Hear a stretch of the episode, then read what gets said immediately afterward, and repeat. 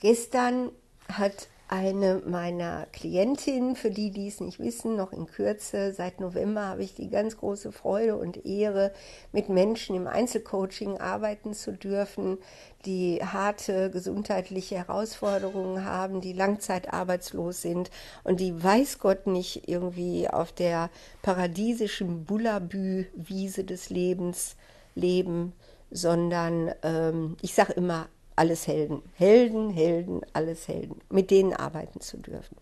Und gestern saß mir dann eine so gegenüber, ne, die auch es wirklich nie leicht hatte und sagte dann plötzlich zu mir, warum ich so gerne zu euch komme, ist, ihr seid so wie wir. Ihr seid gar nicht anders als wir. Hier bin ich so untergleichen. Und da war ich so stolz auf meinen Auftraggeber, auf unser Team, auf meinen Chefe. Ist ja gar nicht mein Chef, ich bin ja eine Freie, aber ich sage einfach gerne Chef zu ihm.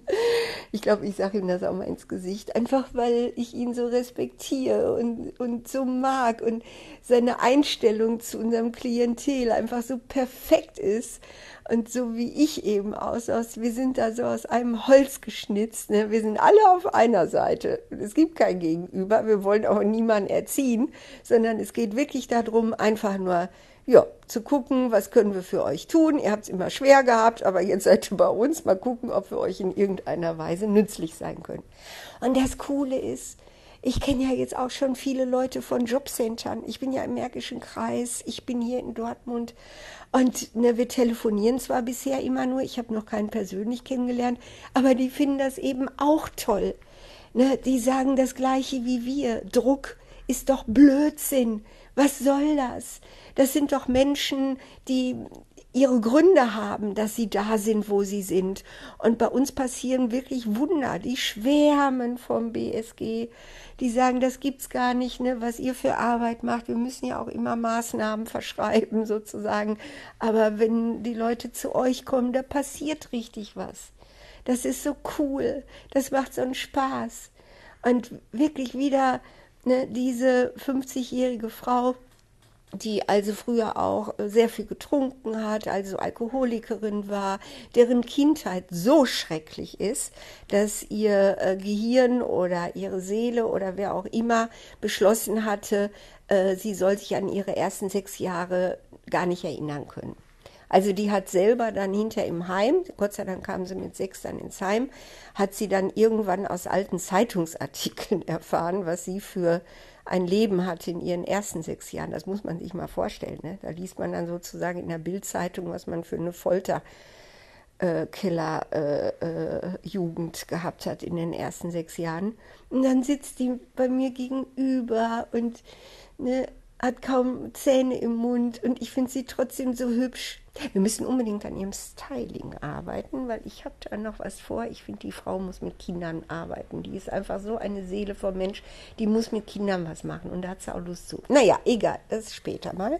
Auf jeden Fall, dass sie dann sagt, hier bin ich untergleichen, ihr seid wie ich, ich fühle mich hier nicht anders. Boah, das war das schönste Kompliment, das sie mir hätte machen sollen können, sollen, wollen, sollen.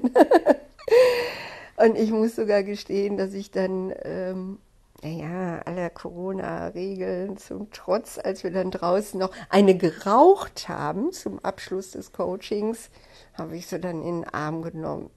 Ich kann nicht anders. Ich konnte einfach nicht anders. Aber ich bin ja einmal geimpft und sie ist Johnson Johnson geimpft und ich denke mal, es ist okay.